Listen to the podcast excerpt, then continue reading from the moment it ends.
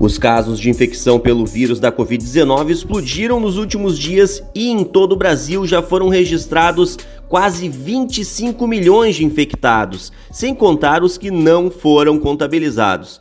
A nova variante Omicron é mais contagiosa que a sua sucessora, a Delta, e se espalhou de forma avassaladora entre os bancários e bancárias que voltaram ao trabalho presencial. Apesar dos riscos e da disseminação mais rápida do vírus, os bancos retrocederam nos protocolos de proteção e ameaçam a vida de trabalhadores e clientes. E este é o tema do Podban dessa semana. Olá, bancariada do Brasil! Estamos começando mais uma edição do Podban, o podcast dos bancários e das bancárias do Rio Grande do Sul. O Podban é uma produção da Verde Perto Comunicação para a FETRAF do Rio Grande do Sul. Essa é a edição de número 20 eu sou o Araldo Neto e te convido a permanecer com a gente para ver como os bancos estão agindo no atual estágio da pandemia e como você, bancário, deve se proteger do coronavírus. Nesta quinta-feira, 27 de janeiro, os trabalhadores do Banco do Brasil vestiram preto e protestaram contra os retrocessos nos cuidados com a Covid-19 dentro das agências. O atual protocolo do banco é considerado um dos mais frágeis.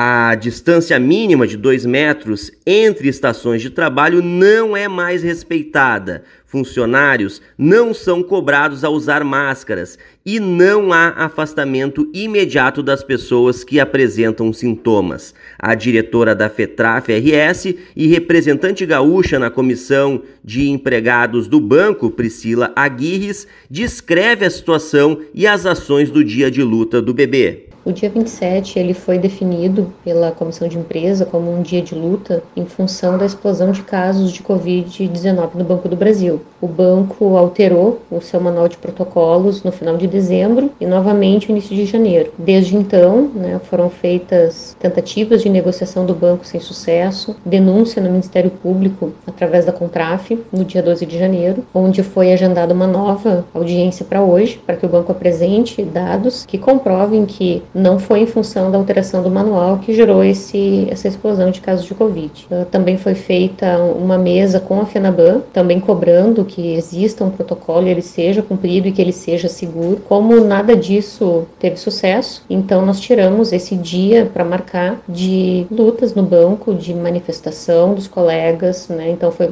os colegas foram convidados a vestir o preto hoje para mostrar o engajamento. Uh, foi feito um tuitaço às 11 horas que teve uma boa adesão e nós definimos na nossa plenária de terça-feira que seriam feitas visitas nas agências para levar o manual de protocolos a conhecimento dos funcionários, porque a gente recebe muita denúncia e, ao que parece, os colegas das agências desconhecem o, o, manual do próprio banco, né, dos protocolos a serem seguidos. Nós estamos fazendo fiscalização dos protocolos nas agências, levando o manual para aqueles que ainda não conhecem, tirando dúvidas dos nossos colegas e até de gestores, qual é o procedimento quando a gente tem um caso suspeito na agência, qual é o procedimento quando a gente tem um caso confirmado na agência, o que, que fala o nosso manual. O nosso manual de protocolos, ele é muito frágil, ele é o mais frágil de todas as instituições bancárias e esse dia de luta marca o nosso esforço como representação sindical de levar para dentro das agências informação para deixar os colegas um pouco mais tranquilos, sabendo quais são os procedimentos a serem adotados. Então, de forma marcado por isso, nós fomos muito bem recebidos nas agências, né? os colegas são receptivos à nossa presença, principalmente nesse momento de tantos casos de Covid-19. Então, é, foi um dia de muita visitação, muita conversa, então de levar informação para os nossos colegas que estão na,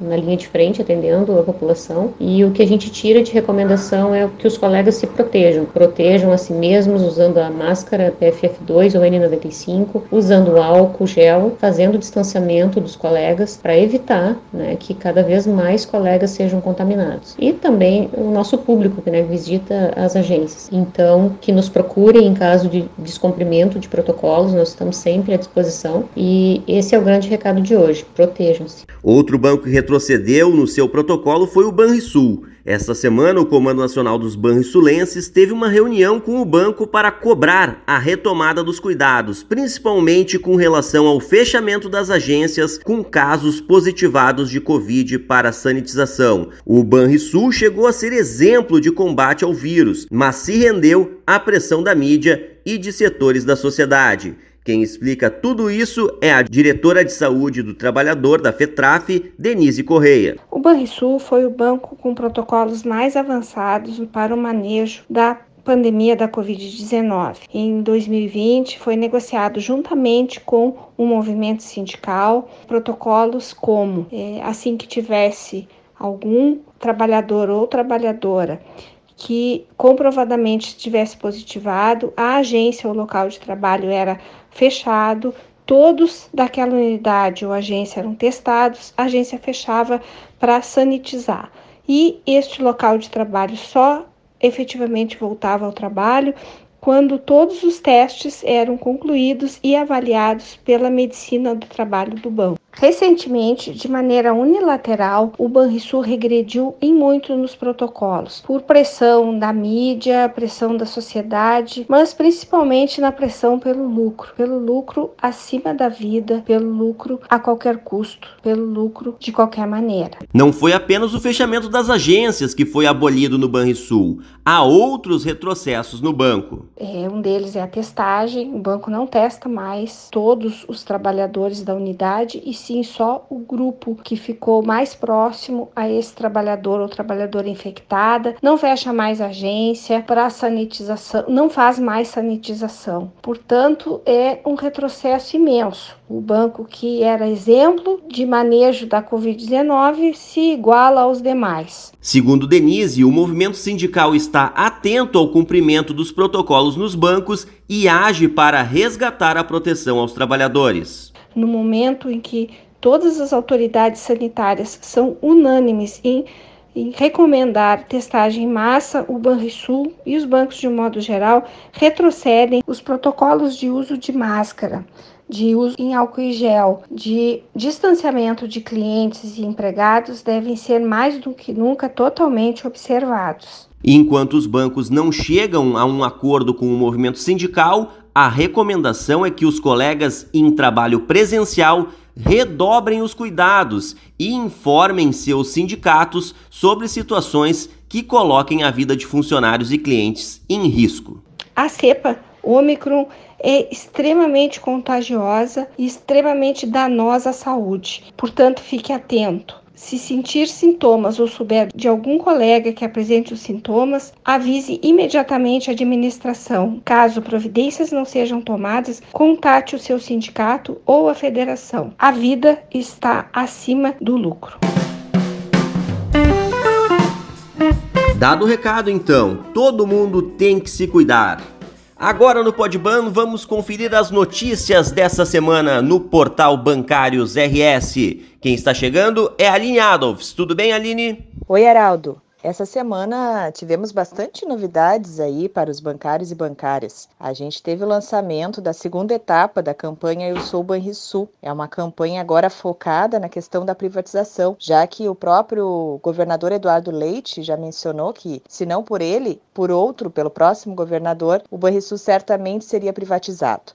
Agora, as peças, então, publicitárias aí desenvolvidas pela Verde Perto Comunicação convidam a população a imaginar a vida no estado sem o Banrisul, as diversas consequências que isso teria, né? O Banrisul é um dos principais patrocinadores da cultura e do esporte aqui no estado, além de outras milhares de iniciativas aí que contribuem para o desenvolvimento do Rio Grande do Sul. E a gente falava pouco aqui no programa a respeito da questão dos protocolos com relação à Covid-19 e embora todos os bancos tenham retrocedido de uma certa forma nesses protocolos, tivemos um pequeno avanço agora no Santander graças ao movimento sindical aí a comissão dos empregados que pressionou o banco. Então agora nenhum funcionário deve trabalhar com qualquer sintoma relacionado à COVID-19 ou gripe. Nos primeiros sinais, deve se afastar imediatamente, contatar o médico, preferencialmente a telemedicina, informar o gestor e se submeter ao teste. O afastamento foi reduzido para 10 dias, conforme a portaria e novas recomendações médicas do Ministério da Saúde. No entanto, o retorno só se dará caso o trabalhador esteja 24 horas sem tomar medicação antitérmica e sem sintomas. Caso ainda esteja com sintomas, ele deve procurar o um médico e o retorno dependerá de orientação médica nesse sentido. O movimento sindical vai continuar monitorando as orientações técnicas e científicas e, se preciso, procurará o banco novamente.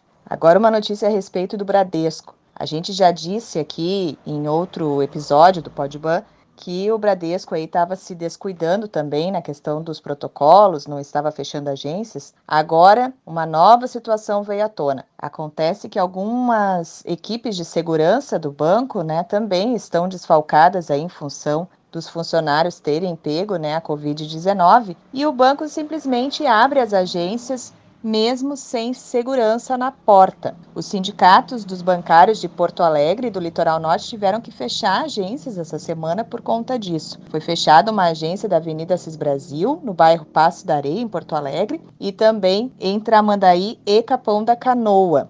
Essa situação preocupou bastante os bancários e bancárias, porque imagina, não ter segurança numa agência bancária é bastante arriscado para a vida aí dos trabalhadores. E essas foram as últimas notícias no portal Bancários RS. Convido a todos e todas a visitarem o nosso portal e eu volto na semana que vem, espero que com boas notícias para nós. Um abraço.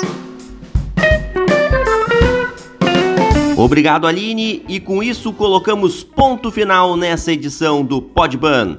Até a próxima!